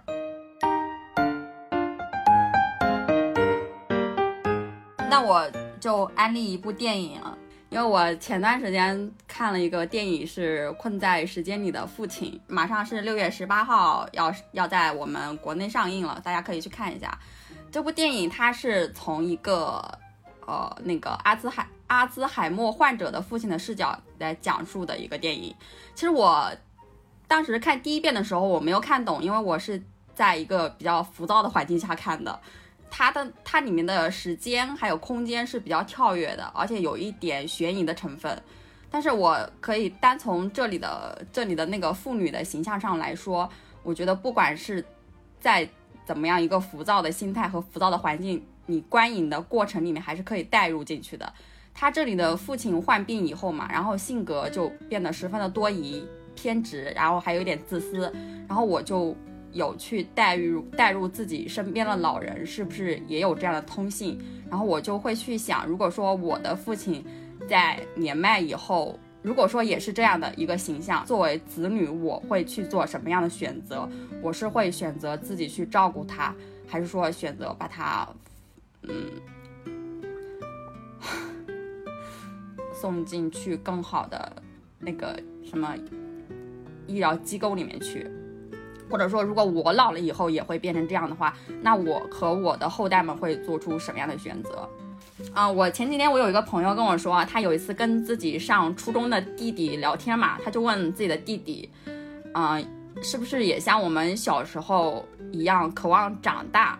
然后他的弟弟说，我并不渴望长大，因为他的，对不起。嗯，因为他的长大就意味着父母的衰老，他一点也不希望他的父母变老。然后我听完就感到很震惊。其实我我当时，因为我感觉我们这一代大部分人的小时候其实都有一个快速长大的愿望，因为长大就意味着自由嘛，意味着可以说脱离父母的管制，很少会有人说去，嗯，从。从时间的角度去考虑，说我的长大对父母意味着什么？这也是一个很小的故事，但是我那段时间一直在反思自己的自私。这个电影对我的冲击其实还蛮大的，然后我就因为我第一遍没看懂，然后我又看了一遍，然后这里的父亲在结尾的时候，嗯，就是说他想念他的母亲，说他的树叶。凋谢了，他好像就怎么说呢？我我对那印象很深刻。他说他自己好像他的叶子都掉了，感觉没有他的容身之处。是的，我觉得我到现在，不管说以后，我都没有办法去想象，如果我的父母亲离开我的话，我会。以什么样的一个心态去接受？其实，这肯定是会一个比，肯定是是一个既定的事实。哎，对不起，我我不你们说吧，我我缓一下。那句话怎么讲？父母在，不远游。所以说，我们与其去困惑将来如果父母不在了，我们怎么办？我们反而不如说，在现在的日子里面，能多陪父母一天就多陪父母一天，能陪他们多快乐一天就多快乐一天，这样比较好。因为未来的很多事情就是不是我们可以决定的，也不是他们可以决定的。我们能过好的，也就是今天、明天，就是 附近的日子。嗯，甚至说我们能过好自己的生活，其实对他们来说已经是非常大的安慰。你们俩把把这个话题搞得有点沉重，我本来还想从这个电电影本身说一下的，就是我昨天因为要军备嘛，我就想说这个电影我要看一下。我觉得这个电影其实呃不只是从呃父亲和子女之间的关系，让我自己比较触动的是他的另一个视角是。阿尔兹海默症的患者和他的家人之间的关系。他那个里面的父亲形象，就是他现在得了这个病之后，他整个时间和空间已经有点错乱了。它里面有一个非常呃重要的道具，就是手表。就是那个爸爸，他经常要看表，而且就是这个表一定要在他身上，就是代表他其实已经处在一个极度不安全的场景中。呃，之前其实不管是影视作品还是综艺节目，因为我们都知道之前有一个综艺节目叫《忘不了餐厅》，它讲的就是阿尔兹海默症的患者是如何和社会打交道的，是一个观察类的综艺嘛。不管是这些综艺还是。有些我们看过的作品，其实都是在从一个旁观者，或者说是从家人的角度在看这个病，就说家人出了现这样的事儿，我们应该怎么去应对，我们怎么看待这些。但是我第一次非常真切的了解到，患者面对的是一个怎样慌张的世界。他是从父亲的视角在看，说。这周围的一切都乱了，他自己逐渐在失控的过程，就我觉得非常震撼。就我们有时候会觉得说这些病人的家属很可怜，就是因为这些人在慢慢的遗忘他们。可是从另一个角度来说，我会觉得患者真的太可怜了，就是他们眼睁睁的看着自己怎么被这个世界抛弃，他们其实是有非常强烈的不安感的。就是如果大家去电影院看这个，可能会。理解我们说的那个冲击力，但整个这个电影非常推荐去电影院看，因为两个演员，他是两个主要演员，一个是饰演父亲的角色，还有一个饰演女儿的角色，他们俩的表演都太精准了，细枝末节的情绪都传递在每一个表情里面。那我们最后一个环节就送上大家的父亲节祝福吧，不管是对自己父亲的，还是对广大父亲群体的，我。对我爸爸的祝福，还有就是很简单，我就希望他能够就是健健康康、开开心心的，然后每天没有烦心事儿，能够做自己想做的事儿就行。嗯，加一，我也是。呃，马上就是父亲节了，我还是一如既往的没有准备礼物。不过儿童节你也没有给我准备礼物，所以就相互抵消了。我觉得我一直是一个不那么让人省心的女儿。但是你也不是一个多么让人放心的爸爸，所以，所以这就是所谓的不进，不是一家人不进一家门。我也不知道从什么时候开始，我到寺庙或者说，呃，任何可以祈福许愿的地方，我许下的第一个愿望，永远都是，请保佑我的家人身体健康，一生平安。嗯，我就跟雪姨一样吧，我就希望。呃，家人可以健健康康的，然后在如果下次在我提出来要带你们去体检的时候，就不要再拒绝我了。我我是想说，就是在开头的时候，我们不是有自我介绍吗？我说，呃，我是承诺给我爸买奇瑞 QQ。就是小时候，我经常跟我爸开开玩笑，我就说那个等我将来工作了以后，可以给你买辆车。然后我当时就有在跟他讨论，给他买一辆什么样的车。我爸说奇瑞 QQ 就行。然后。我小时候说这句话的时候，觉得就是这是未来很容易达成的一个愿望。但即使我现在已经工作好几年，但是我爸还没有开上我买的奇瑞 QQ，我就希望我爸能早日开上奇瑞 QQ。从这个车引申出来一个事儿，就是。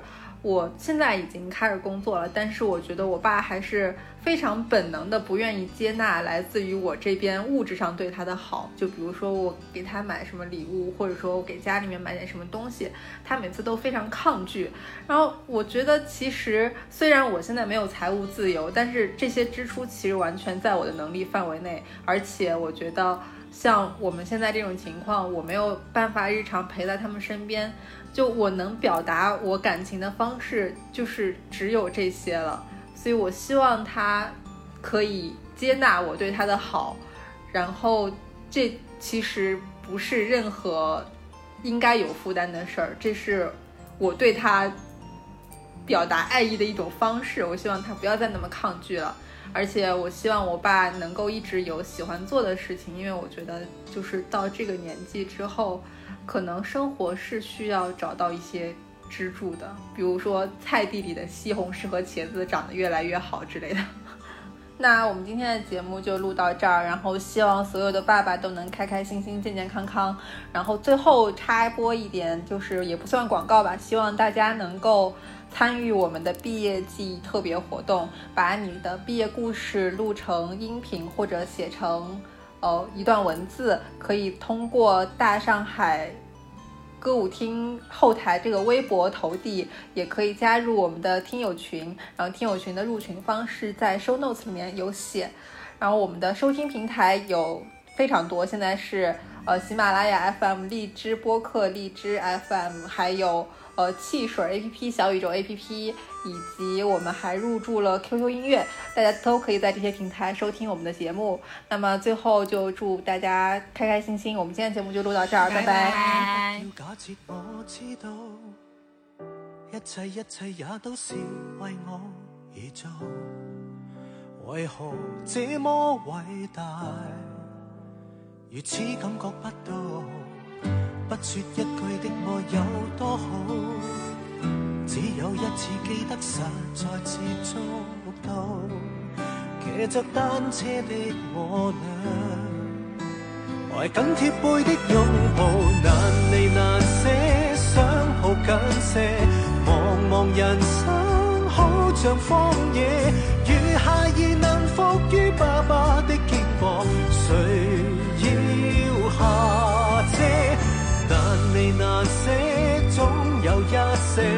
常情如此不可推卸。任世间再冷酷，想起这单车。还有